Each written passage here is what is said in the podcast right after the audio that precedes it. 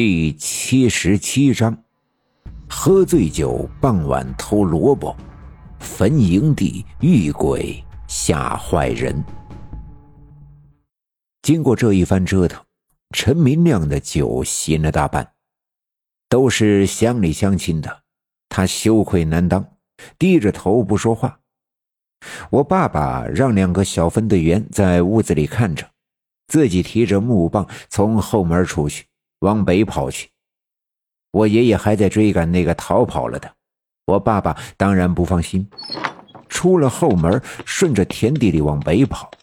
跑了一阵子，便看到那些来帮忙的人们，他们已经被我爷爷远远的落在了后面。天色暗淡，完全找不到我爷爷和那个逃跑的小偷的影子。我爸爸四外张望。勉强能看清近处，远处却是一片漆黑。我爸爸犹豫了一下，径直往北追去。我爸爸不但枪法好，身手敏捷，跑的也是特别的快，很快就消失在那些帮忙的人的视线之中。跑着跑着，清楚的听到了前面有脚步声，脚步声很熟悉。我爸爸听得出来是我爷爷，于是冲着声音的方向喊道：“爹，爹！”嘴里喊着，脚下却没停，仍旧往前跑。很快就看到前面隐约有一株榆树。在这样的夜色里，之所以能看出是一株榆树，是因为我爸爸对这地方很熟悉。这便是刘家镇北山坡上的坟营地。之所以叫坟营地，是因为这里面南背北，风水不错。刘家镇多少年来，死去的人都喜欢埋在这里。天长日久的，有一些坟包没了主人，日渐荒凉，也就有了一些新坟。坟包堆得老高。没烧尽的纸钱到处都是。天越来越黑，追小偷追到了坟营地，这未免让人有点害怕。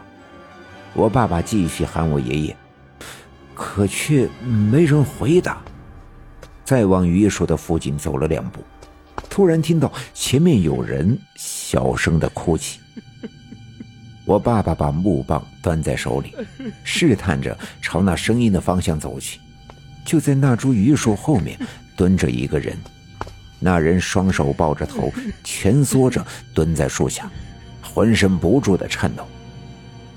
我爸爸拿着棍子戳了他一下，他啊的喊了一声，扑通一声，把头戳到地上，哐当哐当的磕头，边磕头边颤抖着声音说道。饶饶命啊！饶命啊！可别玩我了，求你了，饶饶命啊！我爸爸见了，猜想他可能是遭受了什么样的惊吓，便伸手去拉他的胳膊。当手触到他胳膊的时候，他像触电一样的浑身颤抖着，向后蜷缩。我爸爸生气的骂道：“哎，我说你个大老爷们儿！”咋胆子小的像个娘们儿？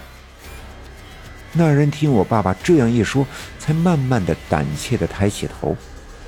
爸爸恰好弯腰去拉他，凑近了，才彼此看清对方的脸。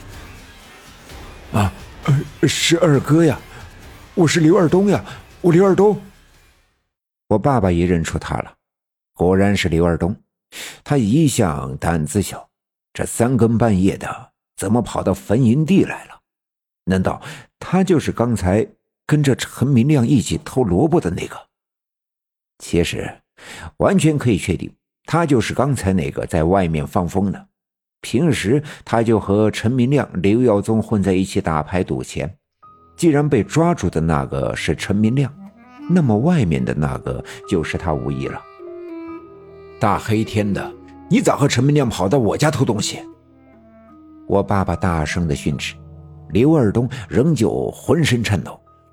二哥，是是是是我偷的萝卜，你赶紧把我抓到小分队去，赶紧赶紧带我走。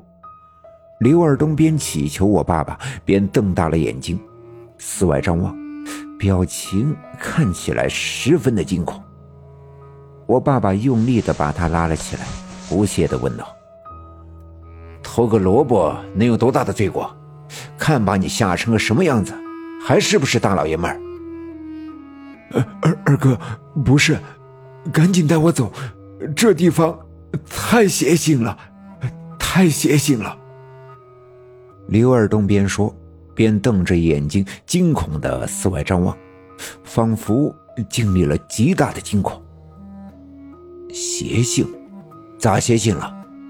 哎，对了，你看见我爹了吗？刚才还听见他脚步声，怎么没看见人影？我爸爸问道。可话音未落，这刘二东嗷的喊了一声，撒腿就往南跑去，脚下一个没踩稳，绊在了一块石头上，扑通一下摔倒在地。我爸爸赶紧过去把他拉了起来，他摔得不轻，夜色里恍惚的看见他的脸上好像在流血。顾不得别的。